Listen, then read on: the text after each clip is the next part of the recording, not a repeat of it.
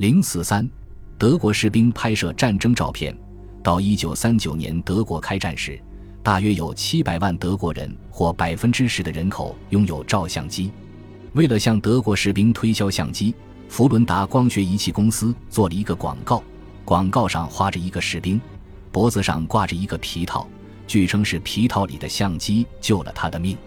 这则广告声称，一枚手榴弹碎片卡在了照相机里。而不是士兵的身体里，在医院休养期间，他又订购了一部救过他命的同款福伦达相机。这台设备非常坚固，完全可以阻挡战争可能造成的很多伤害。虽然广告最后开玩笑说，用大炮瞄准相机并不一定是什么好主意。受插图杂志和新闻短片中广告图片的鼓舞，许多德国士兵把相机带到了战场上。一小波人也在他们的背包里带了手持摄像机。普通德国士兵拍摄的战争照片是什么类型的呢？这些私人照片与官方的摄影作品是一致的还是不同的呢？官方发出的照片是由宣传公司约十五零零零名摄影师在一九四三年之前随军拍摄的。二战期间。这些宣传公司的摄影师在德军战斗的每一条战线拍摄了至少三百五十万张照片，其中数百张照片发表在大批量发行的插图杂志和报纸上，数百万读者可以看到。插图杂志《信号》以二十多种语言出版，并在所有被德国占领的国家发行，巅峰时销量达到二百五十万册。这些图像在很大程度上帮助塑造了德国人和欧洲人看待战争的方式。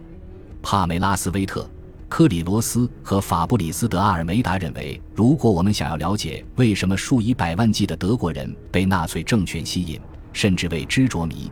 我们就需要承认他给那些种族上被接纳的人带来了快乐。战争带来的最重要的乐趣之一是使德国男性和一小部分女性有机会前往新纳粹帝国的每一个角落。带着照相机的德国士兵就像游客一样，在被占领的法国，他们拍摄了著名地标的照片；在巴黎，他们站在特罗卡德罗广场上，背后就是埃菲尔铁塔；或者他们坐在圣心大教堂的台阶上，还有蒙马特的红磨坊、凡尔赛宫。福日山脉和诺曼底海岸，在希腊，士兵摄影师为帕台农神庙拍照，景观是重要的主题。但麦肯乌姆巴赫表示，西欧的景观照片与在东方拍摄的照片有很大不同。在西方，照片中呈现的景观是经过塑造的、文明的、可亲的；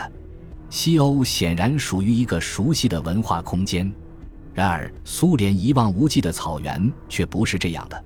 特别是当道路因为秋雨变得泥泞不堪时，整个景象就显得毫无吸引力、诡谲神秘，甚至充满威胁。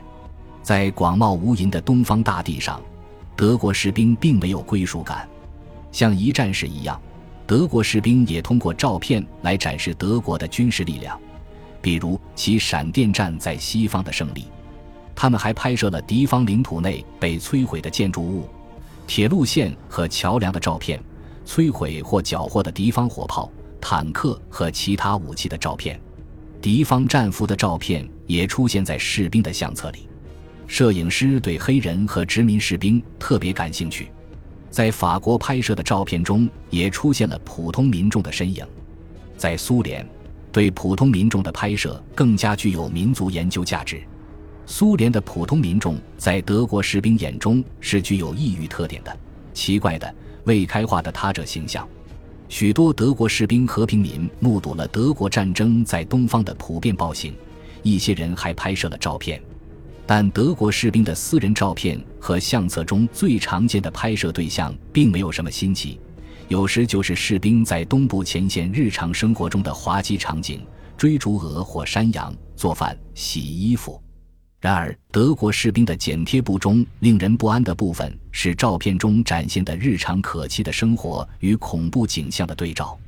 同一本相册中可以看到苏联占领区的灯柱上悬挂着的游击队员的尸体，同时还可以看到很多快照，拍摄了一些前线的同志、被破坏的建筑物或景观、东正教教堂或其他具有当地色彩的照片。战后。这些照片的所有人或他们的亲戚，显然觉得这些关于暴行的照片不应该被放在这里，于是就撕下了它们，却留下了胶水印记和原始标题，作为现在缺失的照片存在过的痕迹。暴行照片构成了官方和私人战争摄影的重要区别之一。正如我们所看到的，插图杂志确实刊登了暴行的照片，但只有那些据称是苏联人犯下的暴行的照片。然而，在其他方面，私人和官方战争照片的视觉世界比我们想象的更接近对方。普通士兵摄影师们复制了他们在插图杂志上看到的主题和观点。他们还从负责拍摄杂志照片的战争摄影师那里购买了一些照片，贴在自己的相册剪贴簿中。虽然私人和官方战争摄影不是简单的相互关照，但他们往往在共享的想象框架中重叠在一起。这一框架定义了战争本来是什么样子。恭喜你又听完三集，欢迎点赞、留言、关注主播，主页有更多精彩内容。